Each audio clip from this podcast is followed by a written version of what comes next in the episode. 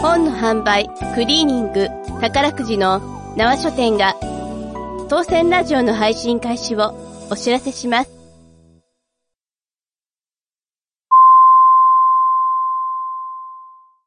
はい、始まりました。ロトリーズの当選ラジオ。お相手は私、ロトリーズ藤本と、選手でお送りします。よろしくお願いします。す。はい、というわけで、第2回目の配信ですけれども、どうだったんですかね、1回目は。皆さん楽しんでもらえたんでしょうか？そうですね、反応がちょっと気になるところですけども、うーん。まだ2回目ということで、お便りも何も来てません。まだまだ、ね、このぎこちない二人ですけど。だ かそうですね。ら、1回目で種をまいて2回目で花を咲くのかな？うーん、まだちょっと早いかもしれないですけど。じゃあちょっと芽を出すぐらいで行きましょうか。そうですね、はい。まあこれからね、どんどんどんどん、もうこの二人のトークがうまいこと絡み合ってくるようになるんでね、きっと。なっていくといいですよね。ロトリーズの当選ラジオ。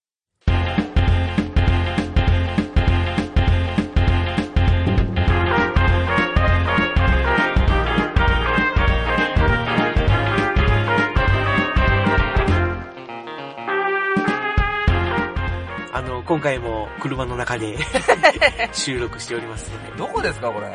どこでしょうね。ちょっと人気のないところで今撮ってますけれども。これ、ねえ、変な人に思われません？まあまあ見つかったら思わ 思われるかもしれないですけど。思いっきり謝りましょうね。もし、あの、コンコン叩かれて、君たち今何してるのとかって言われたら、そうなあいや、すいません、とか。そうなったらそれもそのまま放送しますから。まあまあね。どうかな？使えたら使うけど。使いましょう。いやいやいや、たまにね、横を車通るかもしれませんけど、どうか気になさらずに。よろしくお願いします。よろしくお願いします。それでは第2回目、始めていきたいと思います。この番組は、えー本の販売、クリーニング、宝くじの、なあ書店がお送りします。ロトリーズの当選ラジオ千式さん、30秒の CM を撮らないといけないんですけど、ちょっと協力してもらっていいですか？はいっすよ。じゃあ、録音始めますね。3、2、1、9。愛知県東海市にある直し店、本の販売、クリーニング、宝くじやってます。よろしくねあ、いや、あの、当選ラジオの CM を撮ってほしいんですけど。え？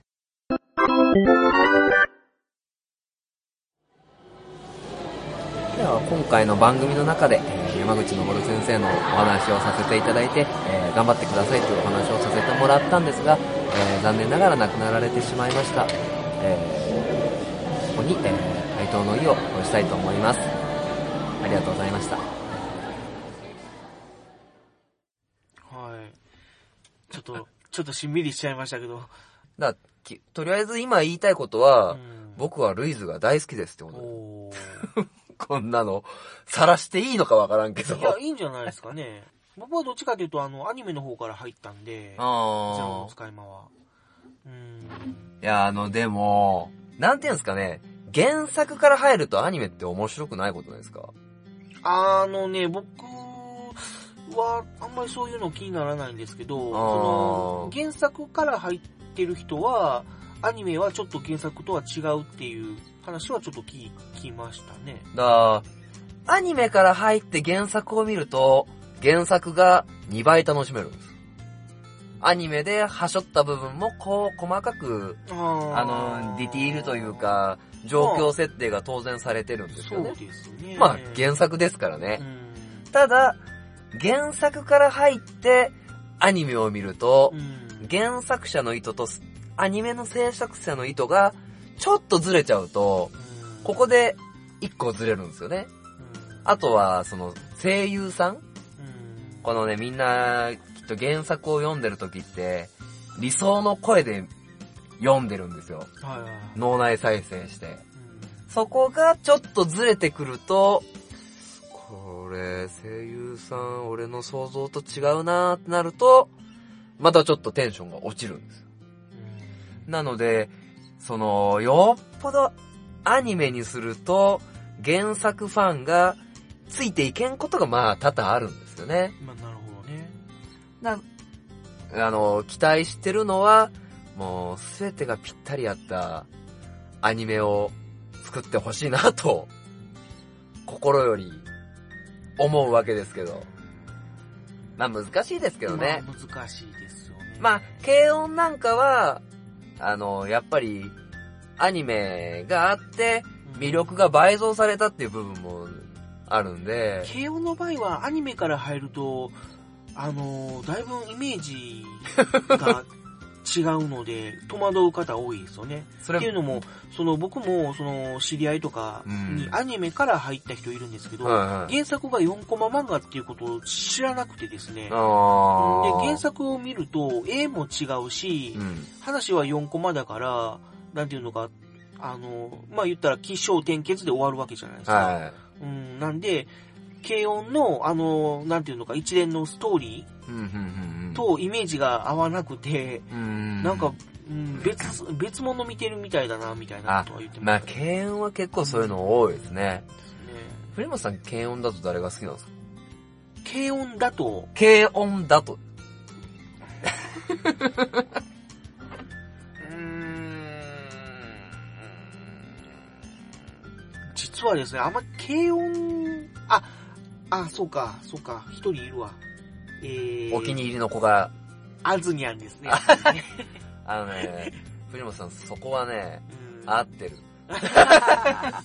僕もあん中だったらアズニャンかな。あずにゃんはね、僕最初はね、あんまり好きじゃなかったんですよ。あうんなんかね、あのー最初は4人だったじゃないですか。うんで、なんかこう、ゆるーくてふわーっとした。な感じだったんですけど、ああずにゃんが入って、あずにゃんってすごくまず、真面目なキャラじゃないですか。そうですね。でうん最初は、あのーそんなことをししちゃしてちゃダメじゃないですか、とかって、うんちょっとこう、ピリッとするような雰雰囲気が出てて、あれ、この子なんか、なんかやけに雰囲気乱すなぁみたいな感じが。今までのキャラと違うなーっていう。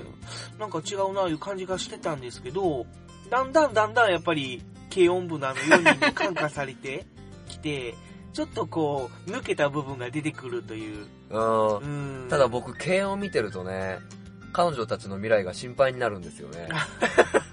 あの、いいのかなこれでっていつも思う。うん原作の方はね、大学生編まで書かれて、で、割とちょっとね、その、しっかりやってるみたいあの、、僕は本屋ですよ。そうですよね。あの、当然、ハイスクール編、カレッジ編、うん分かってますよ。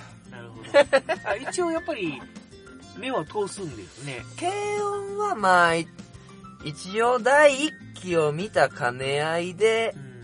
読みましたけど、まあ、これ言うとまた題材変わっちゃうけど、あのー、一回閉めたものを始めて成功するっちゅうのは、まあなかなか難しいっすね。まあね、あれなんかすごく中途半端な終わり方しましたもんね、大学生編とか。だからもう、結局のところ、読者がついてこれなかったんですよ。多分。そうなのかな、やっぱり。それかもう一巻限定だけど、そういう契約でやったか。でもそれやるんだったらもうやらんで欲しかったかな。まあわからん。それがまたアニメになるかもしれないし。とりあえずその、アズニャンの方、ハイスクール編うんの方は、卒業まで描いたのかな？いや、卒ー業までは行ってないのか、卒業するっていうところまでは行ったのか。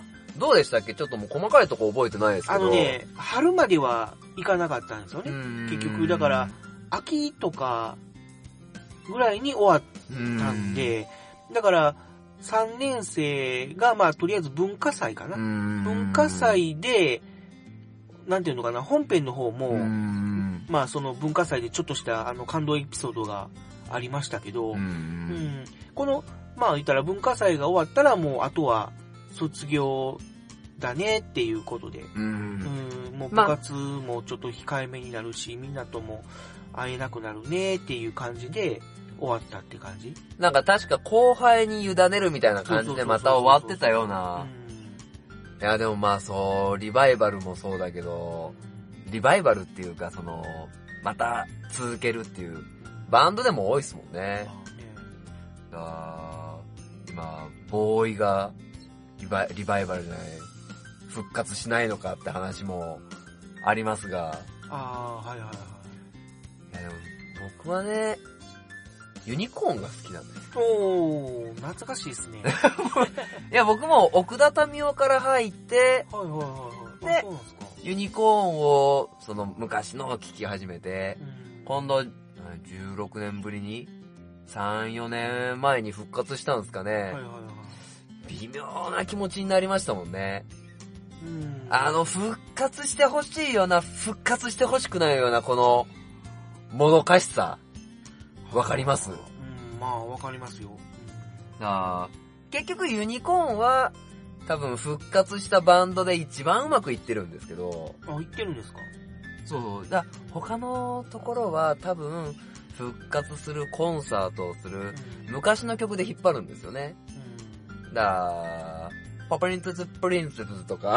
うん要は昔ヒットした曲を、そうそうそうそうそう。まあえやるっていう形ですよね。だから昔ヒットした曲でしか、あのもうつなぎ止めれない。うん新曲がなかなか乗ってこない。それを見ると、やっぱり、その、ユニコーンっていうのは、うんまあ復活して、まあアルバム3枚出してるのかなうで、ちゃんと全部新曲で出して、それも認められながら、ちゃんと、ね、今の地位をんそうですね。獲得してるんで、結構、うん稀有なタイプなんですよね。まあ基本的には、どの年代で聴いてもいいっていううん。あのー結構その、昔の80年、80年代とか90年代のうん曲を聴いて、うんあ、古臭いなって思うんう曲と、うんあこれ今聴いてもなんかいいね。うん今出しても売れるんじゃないっていう曲の違いってやっぱあるんですよね。うんだから、まあちょっと今例を 出せって言われてもなかなか出てこないですけど、なんかその、昔の、例えばね、60のお父さんが、うんああ、これ聞いて昔は良かったなって思う曲は、僕らは古臭いって思うわけじゃないですか。まあそうですよね。でも、僕らも、その、年代の上の方も、どっちも楽しめる曲うんっていうのが、やっぱり長続きするミュージシャンのコツというか特徴なのかなって思いますけどね。なるほど。藤本さん、アニメじゃなくなったら一気にトーンダウンしましたけど大丈夫ですか？あーっとね、うん。ユニコーンはね、その、本当に僕が20代ぐらい ?20 代。うんの時ですかね。僕、小学校の時の給食で素晴らしい日々流れてましたけど、あ確かにそうでしょうね。その年代でしょうね。32歳なんで。だから、もともとは僕らはもうそのユニコーンで入って、あで、まあそれからも奥田民生さんが、まあソロで、そうですねう。ん、やってっていうのを経由して、で、またユニコーン復活。っていう感じなんで、まあ本当に懐かしいなーっていう感覚しかない。もうただメンバーが全部もうね、あのもう年、年食っちゃってるんで、まあ、だって45とか6。昔の雰囲気ではないですよね僕逆に昔の雰囲気をそこまで知らないんで、まあまあね。だから、奥田民生さんが30だった、ノリノリぐらいの、30前だったノリノリぐらいの時を知っとるんで、まあ、落ち着いてはきますよね。うんまあそうですね。藤本さん、どういう曲を聴きながらというか、今聴いてるというか、あんまり今聴いてないこ。ういう曲か。まあ、今は、い 今はもう、うーん、そうですね。じゃじゃじゃじゃじゃじゃじゃじゃじゃじゃじゃじゃじゃ君を見てると、いいいですか？まあ、アニソン系とか、特ソン系とかっていう。あー。うん、で、てられー、てられー、てってててってなるじゃないまあ、そうですね。大大大大。まあ、そこまでは古くない。っていうかまあ、その、全般？そうですよね。うんだからそればっかり聞いてるわけじゃないんですけど、うん最近はだから、インターネットとかで、その、アマチュアさんが、なんかこう、いっぱい曲を作るじゃないですか。まあ、そういう、ボーカロイドみたいなのを使って、ううんん。作ったりとかするんで。はいはい。あー、なるほどなるほど。だからね、その、プロの曲を聞くよりも、そういうアマチュアさんの曲聴いたりとかすることの方が多くなってきましてですね。なんで、どういう曲が好きなのって聞かれても、なかなかちょっと説明しにくい部分があるんですよ。あー、なるほど、なるほど。昔はね、僕らは若い頃、若い頃、青春時代は、青春時代って言い方も古くないですか？あのですね、なんだったあの、TM ネットワークってわかります？あー、ゲットワイルド。あの辺はよく聞いてましたね。TM ネットワークは僕も好きでしたよ。あ、そうなんですか。ゲットワイルドはやっぱシティハンターで聴いて、すごいいい曲だなって僕買いましたもんね。まあそうですね。それとか、TM ネットワークだったら、3月のライオンでしたっけ ?3 月のライオン？ン ?3 月のライオンは漫画じゃなかったでしたっけ？あの、サイレンがビル、って。ちょっと今のところは P 入れますね。はい。ジャスラックさんに怒られてしまいます。あ、もう、まるっとカットしてもいいです さてさて、はいはい。そろそろ、だいぶ長くこと喋ってしまいましたけど。これ、取高低いね。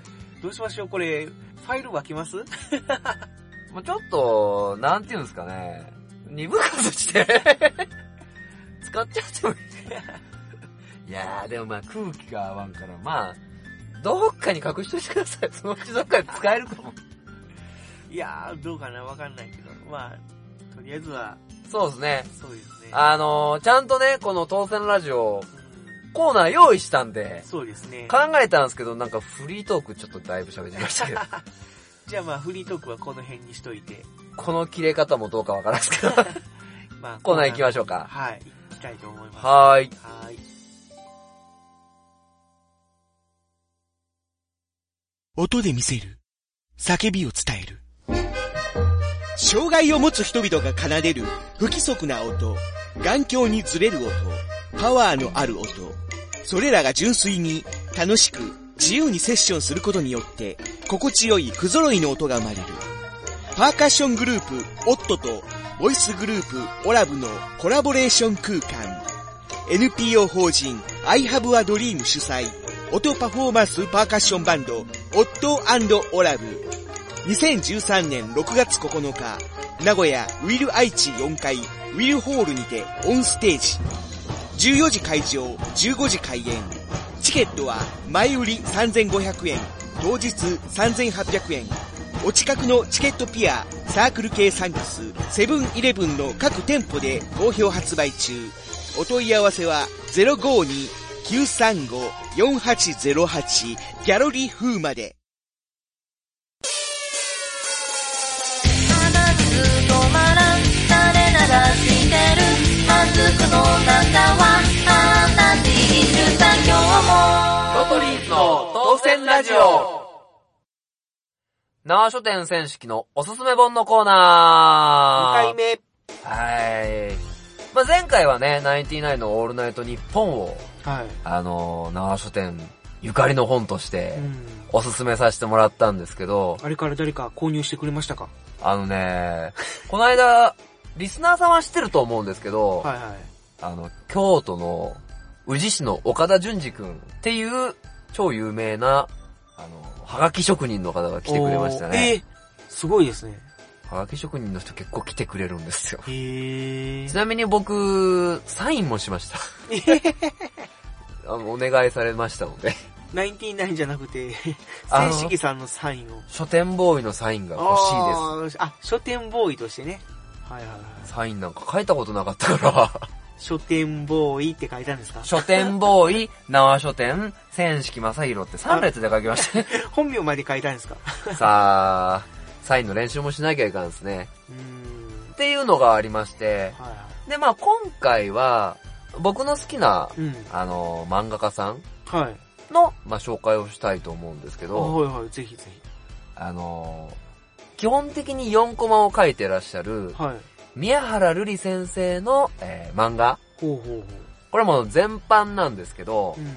今特におすすめするとしたら、は今度7月からアニメ化される、い。うん。えー、恋愛ラボと書いて、うんラブラボって読むんですけど、ラブラボです。ラブラボ。あの、定番の4文字ですね。そうそうそう。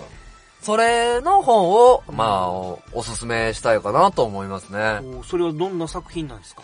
あの、基本的にラブラブのお話ってう、ん。まあ、その私立のお嬢様学校に通ってるうん。女子中学生、お JC ですか？JC ですね。まあ、あのドタバタ劇をしていくんですけど、はいはまあ、その学校は、お嬢様学校なんで、い。うん。とっても恋愛に関する規定が厳しい。あの、まあ、特にあ規定があるわけなんですけど、女子校なんで、うん。まあその、男子生徒と、あの、お付き合いをすることは禁止しますという、もう、法律あるんですね。はでもやっぱり、なんか僕らがその女子中学生の気持ちを代弁するの、ちょっとおかしな感じがしますけど、い。うん。まあその本の内容としては、あの、やっぱりでもそのね、年代の女子って恋愛したいというかしちゃいますよね。で、えー、まあ、メインの主人公は二人。はい。えー、リコっていう活発な女の子と、うん。まあ本当にお嬢様の、えー、マキ。この二人を軸にして物語が進んでいくんですけど、はいはまあでもこれは、本当は読んでもらいたいんですけど、い。うん。あのー、ね、恋愛禁止されててなかなか外の世界を知らない女の子が、はちょっと妄想するんですけど、い。妄想。恋愛に関してう、ん。おっかしな方向に進んでいくんですよね、その妄想が。あいやね、本当に、やっぱり、男性は、白馬に乗ってからが人生のスタートですねって言ってみちゃったりとか、あの、これはもう読んでもらわないと伝わらないんで、まあ、まあ、脳内お花畑みたいな。ただ、ここで何を伝えたいかっていうと、うん。その、宮原瑠璃先生のうん。発想力が素晴らしいんです。うん。こんなボケあるってボケするんで、へえ。あのど、んな？あの、草原で、シャンプーをするとか。草原でシャンプー？だやっぱりその理想の、あの、出会い方っていうのを考えるわけじゃないですか。はいはいはいはい。で、ふんわり女の子の髪の毛から匂いがするとう、ん。だ男はドキッとしますよね。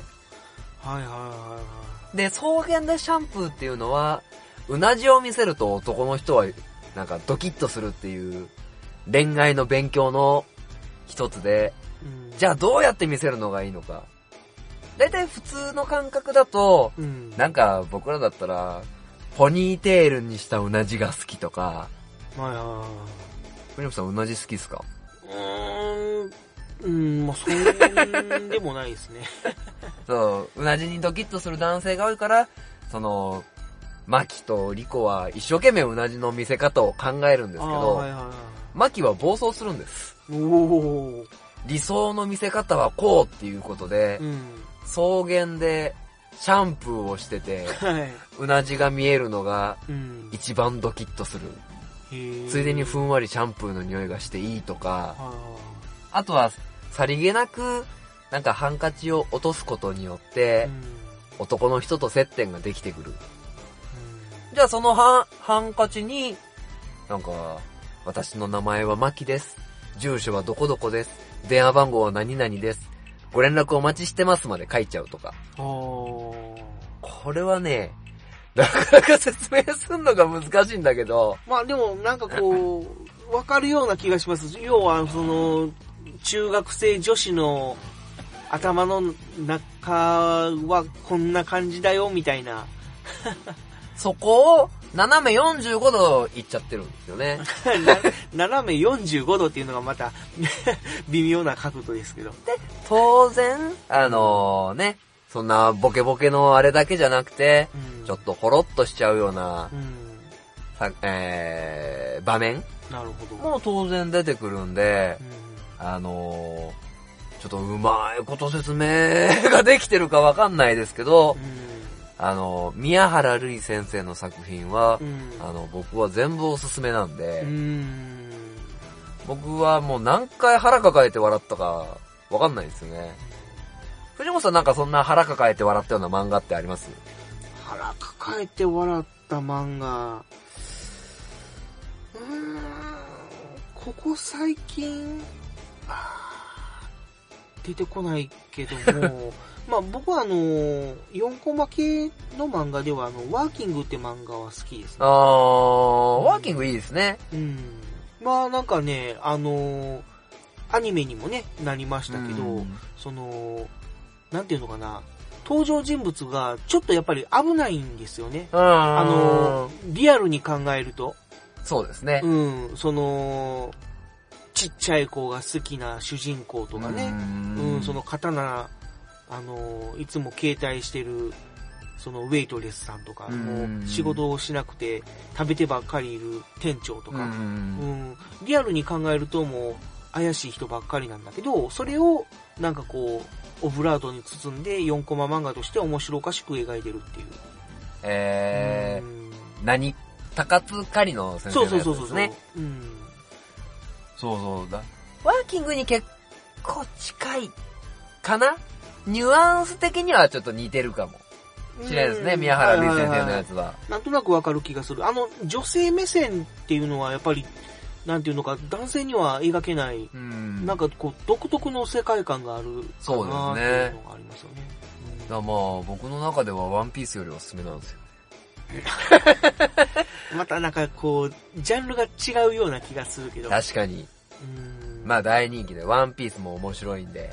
だからまあ、いっぱいね、こう、面白い本がやっぱりあるんうで、んまあ、ちょっと、いろいろね、おすすめできたらなって思います。そうですね。よろしくお願いします。まあ、ちゃんと真面目な本もおすすめしますよ。ってことで、はい。縄書店選手記のおすすめ本のコーナーでした。ありがとうございました。悲しくて切ないよね。皆さんこんばんは。正しいように見えるの正しいです。松田です。この番組は約10分間でどうでもいいことを真剣に話すラジオです。番組の特徴としては社交辞令と玉ねぎとズうずうしいやつが大嫌いです。マサ君、なんかありますか？なんもないです。もしよかったら聞いてください。アンジョリー・ジョリーの正しいように見える。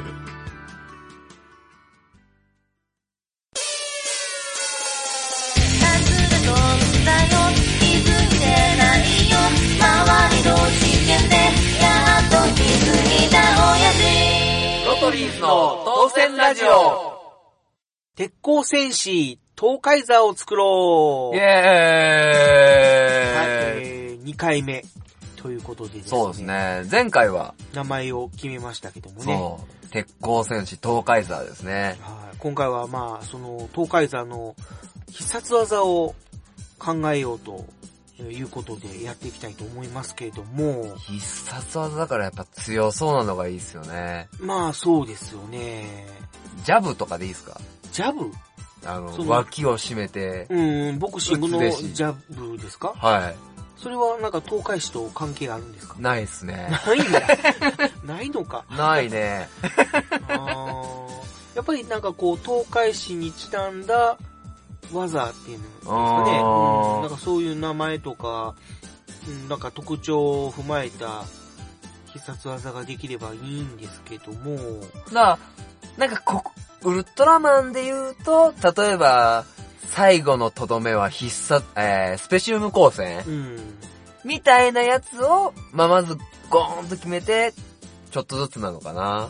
えっ、と、まあ、等身大ヒーローなので、は何かしらの単純なって言ったらあれですけど、パンチとかキックとか、あと剣を振るとか、そういう系の技の方がいいかもしれないですけど。なる、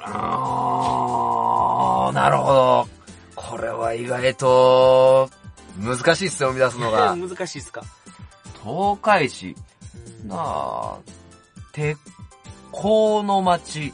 まあ、鉄鋼戦士ですから、うん鉄鋼、鉄。鉄か何があるかな、鉄。もうい、妖怪炉に沈めちゃいます？あ うーん、まあ確かにそれは強力そうではありますよね。立ち入り禁止だから。だか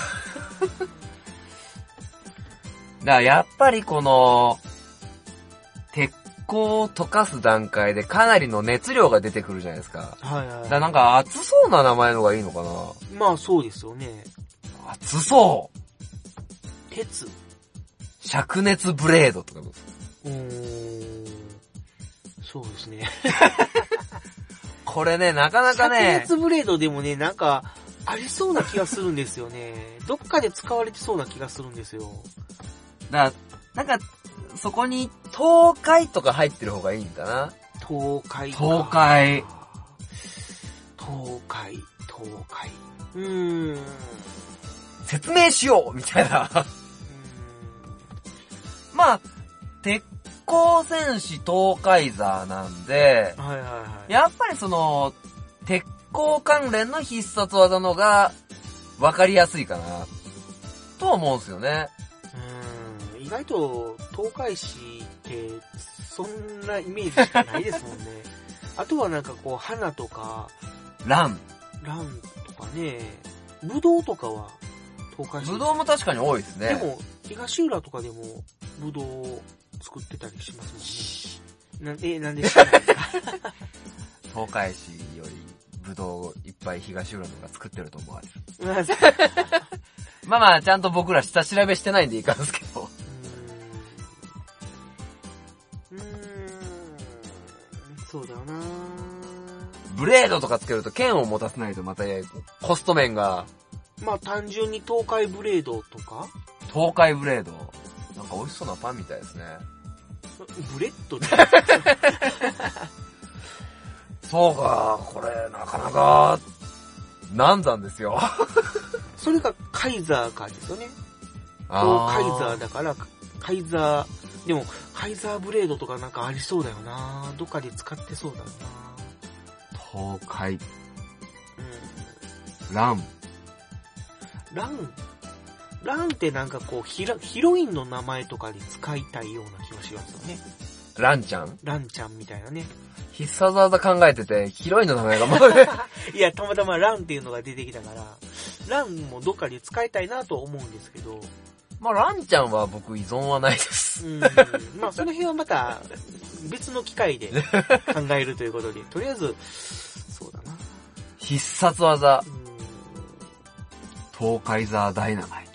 ダイナマイト。ダイナマイトあんま関連性がないような気がす東海、東海、東海。る。東海。なんか物が崩れそうな 響きですけど。うーん。東、東カイザー。10の技を連続で。まあ、ちょっとそれは説明がめんどくさそうだねめんどくさいか。何があるかな。なんか単純なやつだったらスッと出てくるんですけど、うんカイザーシュートとか、カイザーブレードとか。でもカイザー、バーニングカイザー。なんか技の名前というよりもヒーローの名前っぽいですよね。あー。まあ、カイザーパンチ、カイザーキックとか、まあ、どっかでありそううやんな。何かないかな結構必殺技って難しいね。だいぶ、これでイメージができるから。それによって、アクションをするかにもかかってくるし、でも先に名前が決まっとった方がいいですね。しまったな先に変身の仕方とかを決めた方が良かったかな。というのも、その、変身の仕方だと僕ちょっとイメージがあるんですよ。ああ、じゃあ、テテーマ変更しましょう。ここあのーここに来てテーマ変更。宿題です。四五個考えてくる。ひ必殺技はとりあえず宿題として、保留っていうね。保留として、このグダグダ感。で、急遽テーマ変更で、あの、変身の仕方を考えよう。っていうことで。えっとね、僕がちょっと思ってたのが、はあの、東海市の師匠ってわかります？い。師匠。市のマーク。東海市のマーク。あのなんか、そ丸い三角形みたいな。三角形というか、あの、ひらがなの、はいはいはい。っていうのと、ひらがなのうを、まあ、合わせたようなあデザインなんですよー。ね。はいはで、それをちょっとずっと見てると、あのーなんかこう、ほら、韻を結ぶ？い。ああの、ー。よくその、密教とかであの、なんか、臨氷とシャー、開示、別財前ってこう、手で韻を結ぶやるやつがあるじゃないですか。はい。うん。それの、なんかの形に似てるんですよね。あー。なんだろう、あ。れは。ん？臨氷当社、開示、別財前。なんかの形になんか似てるんですよね。要は、その、東海市の師匠を模した印を結んで変身するっていうあのー。あの、ご当地キャラで、はい。あの、チタ娘の、あほの、仲間で、東海修っていう女の子のキャラクターがいるんですけどう。、しゅうちゃん。その修ちゃんがいつもこう、手で、こう、東海市のマークを作ってるじゃないですか。あー、確かに。あの形を取り入れたいなと。あうんー。じゃあ、こうやって、こうやって、こうやります？まあまあまあ、なんか今ちょっとこう、ラジオなんでね、その、ええ聖式さんがいっぱいポーズをしてくれたんですけど、こ見えないとこ なんかね、あの、イメージとしてはレインボーマン。レインボーマンってわかります？わかんない。レインボーマンわかんないか、そうか。あのくたら山脈三宝台。レインボーダッシュセブンって言って印を結ぶんですけど。なんかそんなイメージ。そんなイメージで。両手をバッて広げて。こう、頭の上で一回、も、両手を持っていって、そのまま印を結んで胸のあたりにスッと下ろしてくるっていう。あうん。で、変身するっていう感ー。じ。ちょっと言葉で伝えるのは言いにくいですけども。それは映えますね。ですかね。うん。ちょっと地味な感じはしますけどね。まあでも、仮面ライダーの1号みたいにバイクで変身するわけにいかないですからね。うんまあ、そうですね。せっかくなんで、その東海市らしさを入れたいですよね。うん。うんで、最後にこの東海市の師匠の形になるというのはやっぱりいいんじゃないですかう。ん。まあ、とりあえずその方向で、まあ、採用したいかなと思いますんで。あの、後で、ブログの方で連続写真、え？やれたらやります。難しいですね。今、今はちょっと撮れないですよね。もう夜だから暗いし。そうそうそう、もうね、もう僕ら完全に不審者ですから、ここにいて。今収録してるこの時間言います？いや、なんか悲しくなってくるんで。あ、やめます。まあ、要はもう、草木も眠る秘密時ですわ。ですね。まあでも変身ポーズは、なんとなくこうイメージができたからう、ん。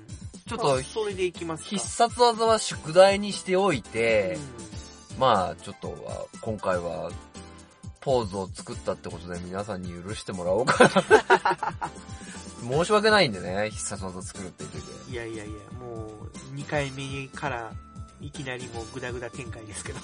まあ必殺技、あのできれば皆さんも、こんなんがいいんじゃないかなっていうのを、あの、いいね縄書店に電話してきてください。えー本当に電話してきたらどうするんですか？多分バイトの男の子が何のことでしょうか？何のことでしょうか？って言いますよね。うんまあまあメール等で、お願いします。あ、そういえば、メールフォームとかもね、そのうち作らないといけないなとは思ってるんですけど。そうですね。メールアドレスは決まってますんで、えーっと、東海ラジオアットマーク gmail.com です。それ、多分東海ラジオに行くんですよね。ん？あ、違うか。違うか。あ、僕今なんて言った？東海？ラジオって言っ東海ラジオって言いました。違うはい違う違う。違うえーっと、東線ラジオです。すいません。間違えました。これね、完全にね、ミスですよ。東海ラジオに迷惑ですよね。間違えました。すみません。当選ラジオアットマーク gmail.com です。あの、普通に、えっ、と、アルファベットじゃないや、ローマ字？はいはいはい。で、えー、当選 t-o, お t-o-u, U, えー、S, E, N ですね。に、えー英語のレイディオですよね。 radio。a, え r, a, d, i, o. あの、ブログで見てもらいましょう。ちょょっと言葉で説明すると、今僕らも頭が働いてないんで。まあ、その、メールフォームはまだちょっとこれから工事しますけど、アドレス？メールアドレスは記事として載せれるんで、まあ、はいそそういう形で対応したいと思います。そっちを確認してください。はそれか、ブログのコメント欄でああもいいですね。はい。まあ、その、アクセスしてくれた方に全員にちょっと、まあ、見えちゃいますけど、まあ、それでもよければ、コメント欄に寄せていただいてもいいですので、よかったら、えー、アイデアをよろしくお願いしますよろしく。お願いします。ということで、まあまあ、引き続き、えー、必殺技っていうことで、また次回もはい、募集したいと思い考ます。えていきましょはい。えー、鉄鋼戦士、東海座を作ろう。うのコーナーでし。た。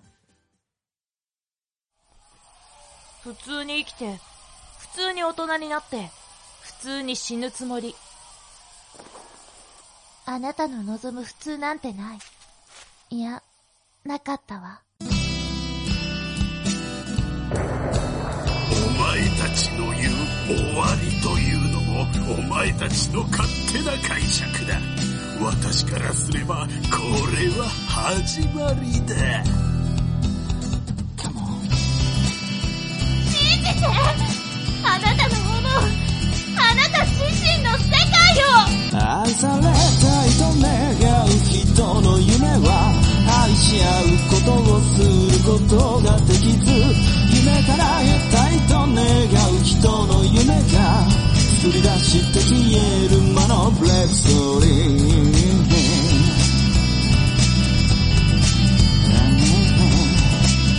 ボーカリスト高山、グレイジストーリー。iTunes ストア、Amazon MP3 で発売中。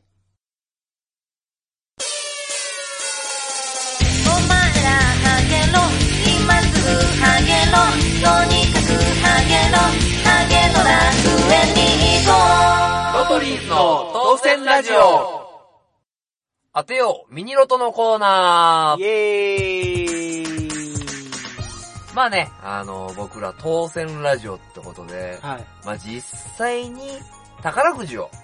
買ってみないと、まあ、ね、当選ってタイトルで言ってるから、いかんかなと思って、ちょっとそういうコーナーを作りました。まあ、その、生書店さんの方で宝くじを扱ってるっていうのもありますしね。そうですね。うん。でちなみにあの、当選のラジオの方は、えー藤本の藤井に千式さんの千の当選ですので、ちょっと漢字は違うんですけど、まあ、かけてるということでね。そうだね。検索の時に気をつけてください。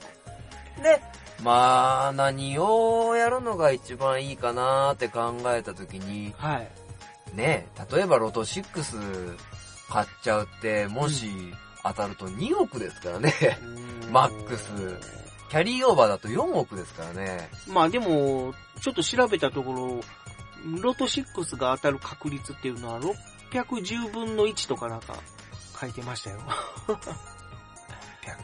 まあ、でもその4 610分の1じゃない？ごめんなさい。間違えた。ですよね。そんな低くない。万分の610万分の1でした。すいません。610分の1だったらみんな億万長者ですね。そうですね。だまあね、さすがにそんな2億とか当たったら僕らじゃ持て余すんですよね。まあ、そうですよね。な、まあ基本って、まあいいっす。じゃあ、ちょっと、ここで、当選ラジオで、あの、題材にするのはミニロト？はい。まあ、一番なんか結構マイナーな数字選択くじなんですけマイナーど、なんですか？やっぱりみんなロト6とかに行くんですよねう。ん。なんで、なんで、まあちょっとミニロトなら、まあ題材にしやすいかなと思って、はいはいはい。あの、ミニロトを当てよううん。という趣旨でこのコーナーをやっていきます。はい。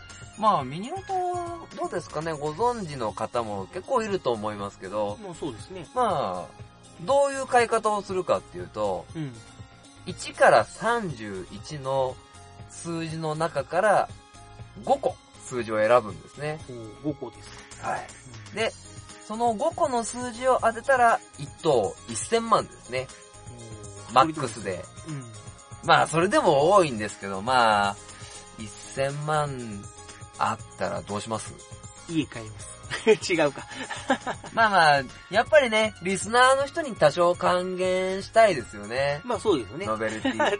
多少どころじゃないですけど。いや、700万は僕使わせてもらうんでえすえそうそう。で、そのミニロトを、まあ題材に、でもただ数字を選択するだけだと、やっぱ面白くないですよね。まあそうですね。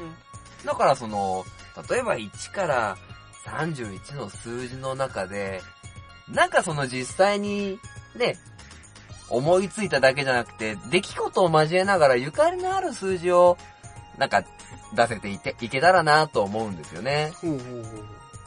だからリスナーさんもなんか、あったら、ぜひ送ってほしいんですけど、おまあもちろん今回は初回なんで、うん。まあ僕らが、まあ、こんなことあったよみたいなうん。感じで数字を選んできます。はいはいはい。まず、そうですね。一つ目の数字、いっちゃっていいですか？はい。お願いします。まず、そうですね。今度、うん。実は4月から、うん。ロトセブンって出るんですよ。セブンですか？セブンです。これ1等4億円で、マックス8億まで、キャリーオーバーがあると8億まで行くっていう、うん。まあくじなんですけど、はまあ確かにちょうど、まああの、タイミングがいいのは、なぁと思うんで。とりあえずロト7のはい。7。ほうほうほうほうほ7番をまず1個目の数字で選んでいこうかなと思います。う。ラッキーセブン。ラッキーセブンですね。当選ラジオの一発目の数字にうんふさわしい数字じゃないかなって 思いますけど、はい。まず1個目は7ですね。で、次は藤本さん1個あげれます？あ、僕ですか？はい。もう、7取られちゃったな。まあ、7はみんな人気の数字なんで。まあ、そうだね。うーん。俺が選ぶとしたらか。何がいいかな。うーん。なんかこの、印象のある出来事が起こった年齢とか、1から31。31ですよね。そうか。31を超えちゃうんだな。東海市に来たの何歳ですか？あ30代後半か。残念。そうなんすよね。いや、例えば小、中、高とかう、ん中で、なんか、なんつうんですかね、例えば卒業式で一番感動した卒業式が何歳だったとか。うん。うん、まあ、小学校の卒業式でもう何歳っていうの決まっちゃってると思うけど。まあでもその中で例えば小中高の中で一番思い入れがあったとかでいいと思うんですけどね。あ。どうしようかな。じゃあですね、ちょっと全然そういうのとはかけ離れるんですけど、ほうほうほう。僕あの、出身があの、神戸の方なんですよね。うん。で、神戸には、えー神戸長田の方に。鉄人28号のモニュメントがあるんですよ。ほうんなので、う。はい。28。28。はい。を一つ選んでみたいと思います。今7と28ですね。はい。じゃあ、これ2つ目、3つ目ですね。うん。で、実は、こないだの、こないだって言ったらいけないんですけど、3月の17日が、はい。あの、結婚記念日なんですよね。おー、いきなりのろけが来ましたが。なおかつ、僕の誕生日だったんですよね。えー、そうなんだ。ダブルおめでたなんですけどう、なおかつ、ん。あの、僕その日にどうしても行きたい セミナーがありまして、はいはそのセミナーに行ってい。う、ん。奥さんに怒られるっていう、えあの、せっかく僕の誕生日で結婚式だったんですけど、ー、うん。奥さんずーっと不機嫌でしたね。あらら。そのセミナーがうん15時開始だったんで、うん。15で、あ17なんて安直にはいかないですよ。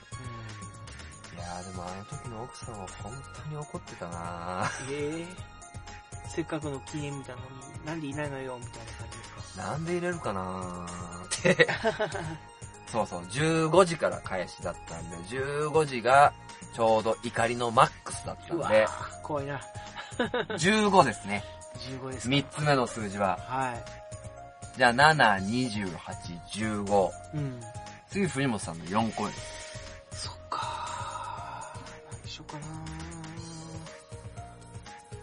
リザとなるとなかなかね、難しいもんですよね。選ぶのって。何しようかなまあ、今日のハプニングの数とか。じゃあですね、はい。あのー、まあ、僕が個人的に好きな数字はいはいを、はいはい。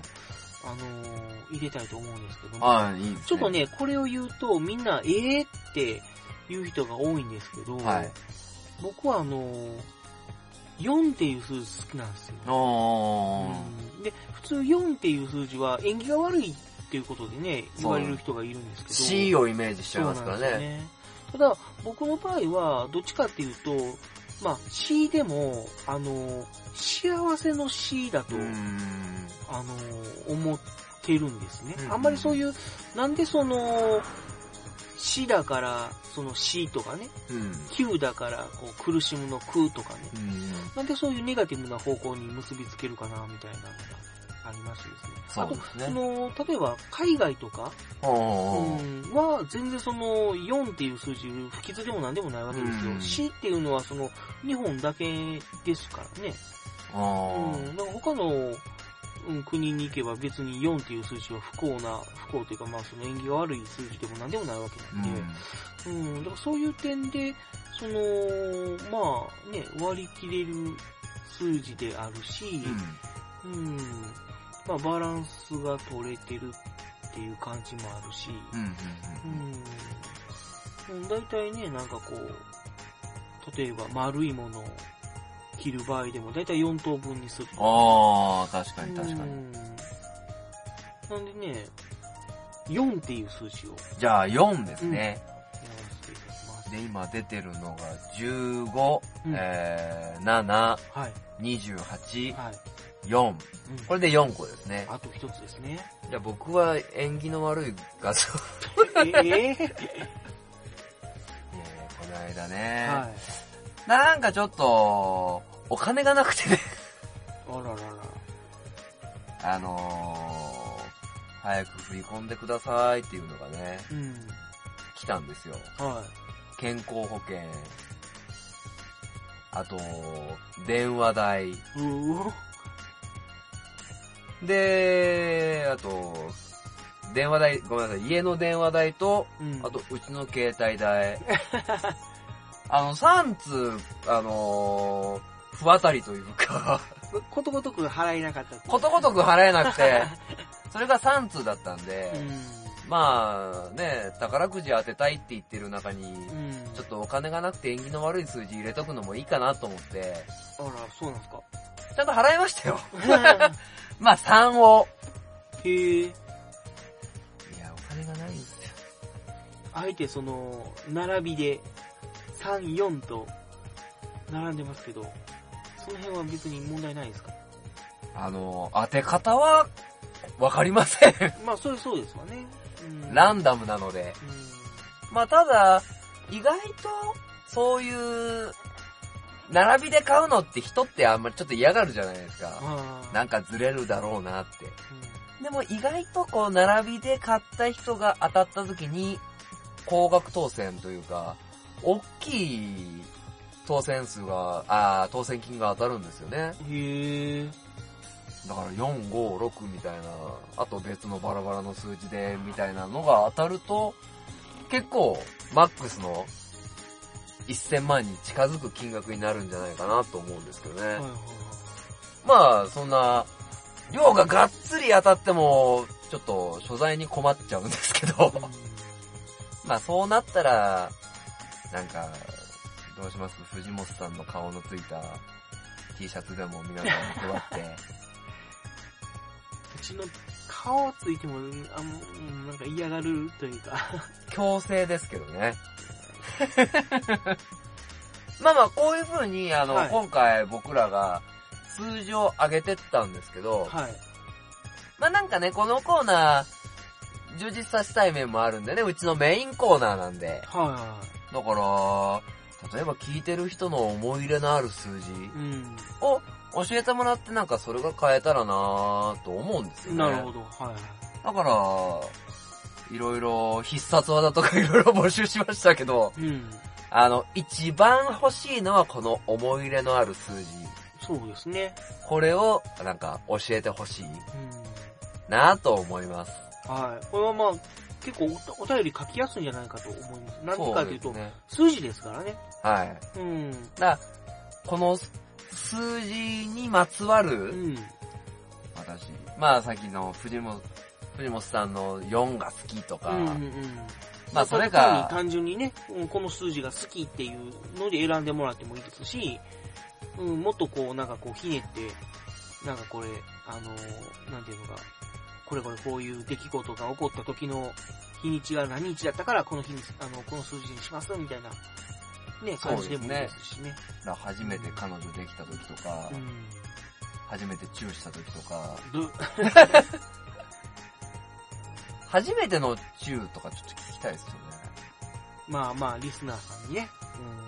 あの、男の子のはいらないんで、女の子の初めてのチューの数字を募集します。うん。そんな、聞聞いててやっぱり需要あるのかな？多分、キュンキュンすると。この数字を選んで、まあね、宝くじを、まあ、ミニロトを当てようという体で、人のプライベートを聞き出すという。はい、需要はありますよ。だって、僕らが欲してるんですから。僕らっていうかもう僕だけですけど。まあまあでもね、そういうなんか、面白いの聞きたいなと、そうですね。僕らは思ってますんで。はい。はい、よかったら、メールフォームなり、はいコメント欄なりに、うん。コメント欄はちょっと書きづらいですね。まあそうですね。ちょっとプライベートな話もあるかもしれないね。あの、OK だったらコメント欄に 書いて、はい。あのー、ノベルティはちょっと考えますんで、はい。よろしくお願いします。ぜひぜひ、はい。どんどんお寄せください。では、何のコーナーでしたっけ？当てよう、ミニロトでしたっけそんなコーナーです。コーナーでした。はい、お願いします。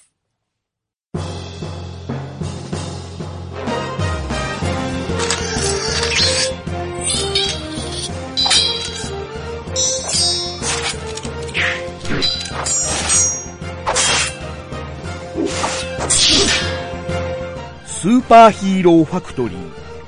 それは、子供たちに夢と希望を与える特撮ヒーロー番組に命をかけて、人知れず人生のおた道を歩かねばならぬ宿命を自らに求めた二人が送るラジオである。人類の平和を乱す悪に虐げられ、過酷な怪人軍団の侵略に泣く日本中の人々を、ある時は助け、励まし、また、ある時は影のように支えるヒーロー。だが、身をやつし、姿を変えて、完全と悪に挑むヒーローに、明日という日はない。そんな彼らの活躍を熱く語る、特撮ラジオ、スーパーヒーローファクトリー。ぜひ、お聞きください。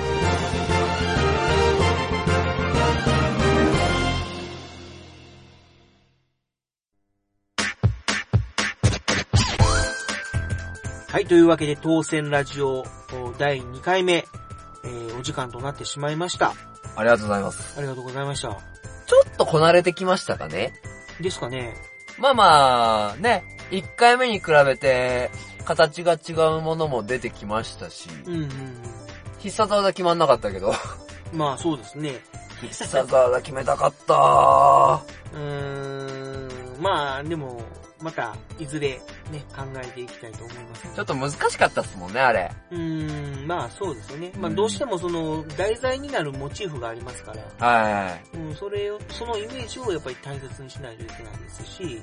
うんうんう。うんん、ただ、未だにお便りゼロと。まあまあ、2回目ですしね。うんうんうんうん、まあそんなすぐには反応が来ないかもしれないですけゲストのご要望もゼロと。ど。うん、まあまあでもこんなもんじゃないですかね。まあまあ、ね、楽しく喋らせてもらってるんで、はい。まあ、自分なんか楽しければそれでいいんですよ。ただちょっと今回ね、あのー当てようミニロトのコーナーができなかったんでね、はい。まあちょっと残念だったかなと思いますけど、そうですね。まあ今度の放送でちゃんと結果発表しますんで、そうですね。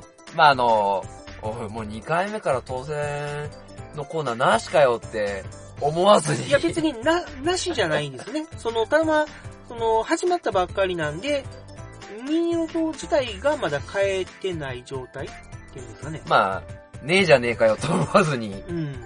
当然やってきますんで。そうですね。だから3、ま三回目からが本番ですよ。こそうのそうそうそうそうあの、ミニロトのコーナーはね。石の上にも3年って言いますからね。はい。何で繋がってるかわかんないですけど。僕も思わずノリで、はい言ってしまったけど、あとかって思って。2度あることは3度ある違いますよ。3度目の正直ですからね。なんか話がだんだん、なんかわからん、わけわからない方向に行って。はい。まなああ、じゃあ、そろそろ、2回目もね、ね。終わってきますので。はい。はい。ではまた3回目にお会いしましょそうですね。はい。というわけで、えー、お相手は、ロトリーズ藤本と、う。ガナルカナルタカでした。えー、ありがとうございました。怒られるよ、そんな。はい。えー、ありがとうございました。ちなみにあの、千式さんですので、